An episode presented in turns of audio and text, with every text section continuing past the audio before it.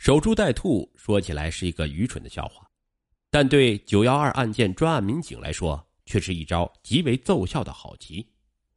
九月十五日下午二时许，当卢小明返回安乐镇旅店向店主交还房间钥匙时，被在此守候多时的民警逮了个正着。卢小明的落网，使九幺二案件的侦破终于露出了一缕阳光。闻讯卢小明在洛阳落网。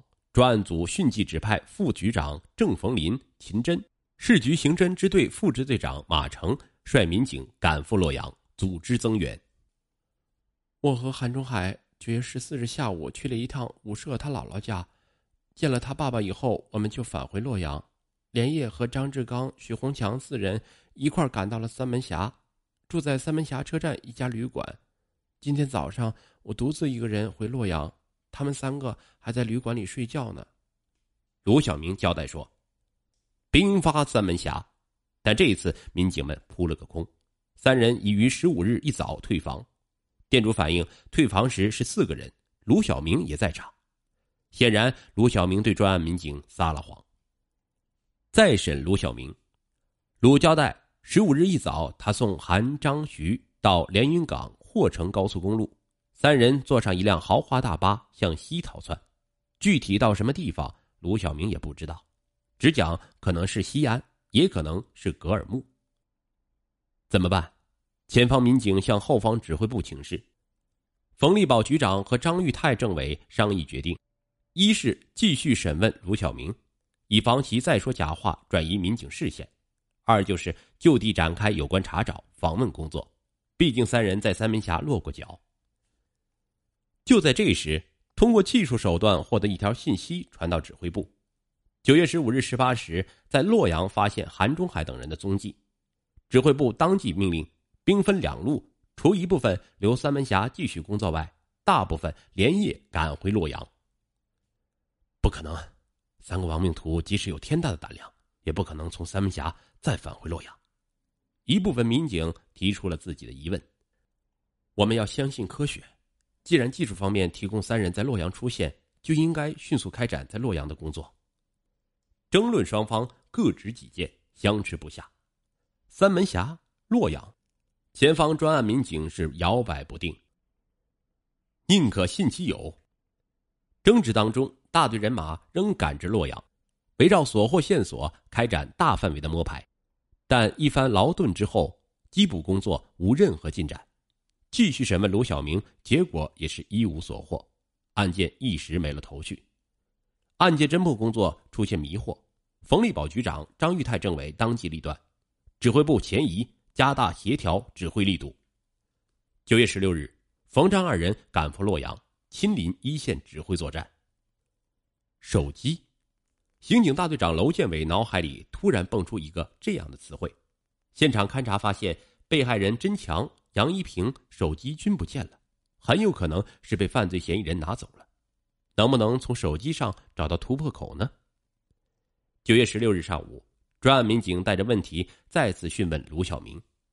鲁提供韩中海确实拿着一部手机，但到洛阳后没多久就换了一张手机卡，具体什么号码他也不知道。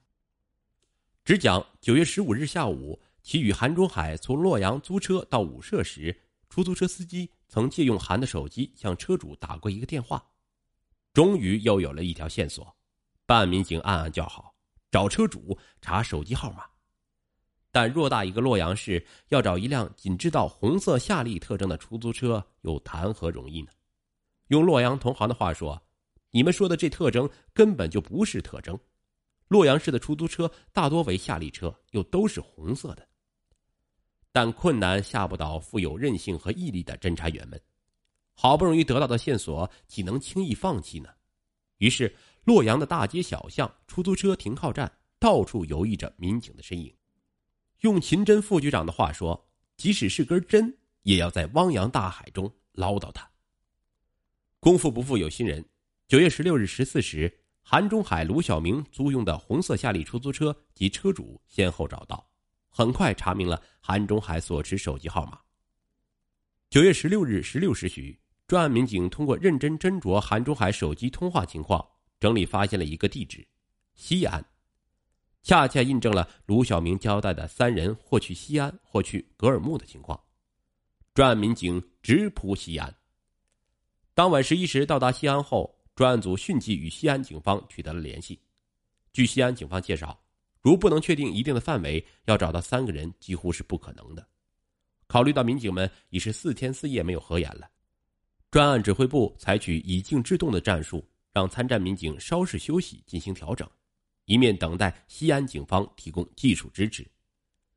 民警们休息了，指挥部的成员却久久难以入眠。冯立宝局长、张玉泰政委、郑逢林副局长、秦真副局长、马成副支队长几个人围坐在一起，端着下颌，吸着烟，细细的思虑着、搜索着。直到凌晨四时，冯立宝局长下令：“暂时什么都不要想，休息。”大家抱着一个个疑团，昏昏沉沉进入了梦乡。或许是鬼使神差，不是一种职业的责任感。九月十六日凌晨五时三十分，仅仅在床上躺了一个多小时的冯立宝局长从焦虑中醒来，下意识的下床，再也不能入睡，在室内轻轻的来回踱步，思考着下一步的追捕工作。主动进攻，积极进取，打主动仗。这是公安机关，特别是侦破工作必须始终坚持的原则。对，主动，必须主动，要以动制动，快速出击。想到此，他立即喊醒了张玉泰政委、郑勤两位副局长、马成副支队长和参战民警，迅速安排抓捕工作。不多时，旅馆、车站、网吧、游戏厅、华清池、兵马俑，民警们在偌大的西安织就了一张密细的大网。陕西临潼，世界八大奇迹之一的秦始皇兵马俑吸引了来自世界各地的游客，当然还有我们九幺二专案组的缉捕民警。所不同的是，他们的目光没有时间欣赏壮丽的秦俑，而是在机智的观察着、搜索着。时针指向二零零三年九月十七日十二时十分。就是他们！随着一声大喊。王东宪、穆梦林、张树忠等数名民警离弦之箭似的扑了过去。正在秦俑博物馆门口购买纪念品的韩中海、张志刚、徐红强尚未反应过来，便被民警们按翻在地。三名穷凶极恶的歹徒只是翻了翻白眼，他们明白，旅行到此结束了。早在中秋节前一个多月，韩中海、张志刚、徐红强等三人即密谋杀人劫财。并准备了作案用的刀、尼龙绳、胶带等物。几经考虑，选中了其认为家中有钱的土地局局长甄强。二零零三年九月十日晚九时许，在多次踩点、充分准备的基础上，三人驾驶张志刚的红色松花江面包车来到甄家，由韩中海以打电话为由骗开甄家门。韩的父亲与甄强是朋友，韩中海对甄家较熟悉。三人将单独在家的甄楠用尼龙绳捆绑、胶带封嘴、控制后，即实行抢劫。当晚十二时许，杨一平回到家中，也被三人用同样的手段控制。当三人欲对随后进家的甄强进行控制时，遭到甄的反抗。三人即用早已准备好的尖刀将甄杀害，又残忍的将杨一平、甄楠一起杀死。二零零三年九月十八日，历史将永远铭记这一天。下午五时许，九幺二案件专案组组长冯立宝带领专案民警押解韩中海、张志刚、徐红强等三名杀人恶魔从西安回到了延津。县四大班子领导举行盛大的仪式，热烈欢迎凯旋的勇士。县城群众万人空巷，举城欢庆。县委副书记刘义功致欢迎词。九幺二案件在仅仅四天多的时间内得以成功侦破，大快人心。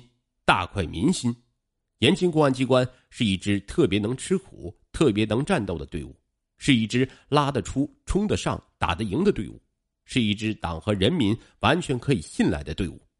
不愧是延津县四十六万人民群众的保护神。这一刻，奋战近五个昼夜的专案民警们真正体会到了什么是幸福，什么是欣慰。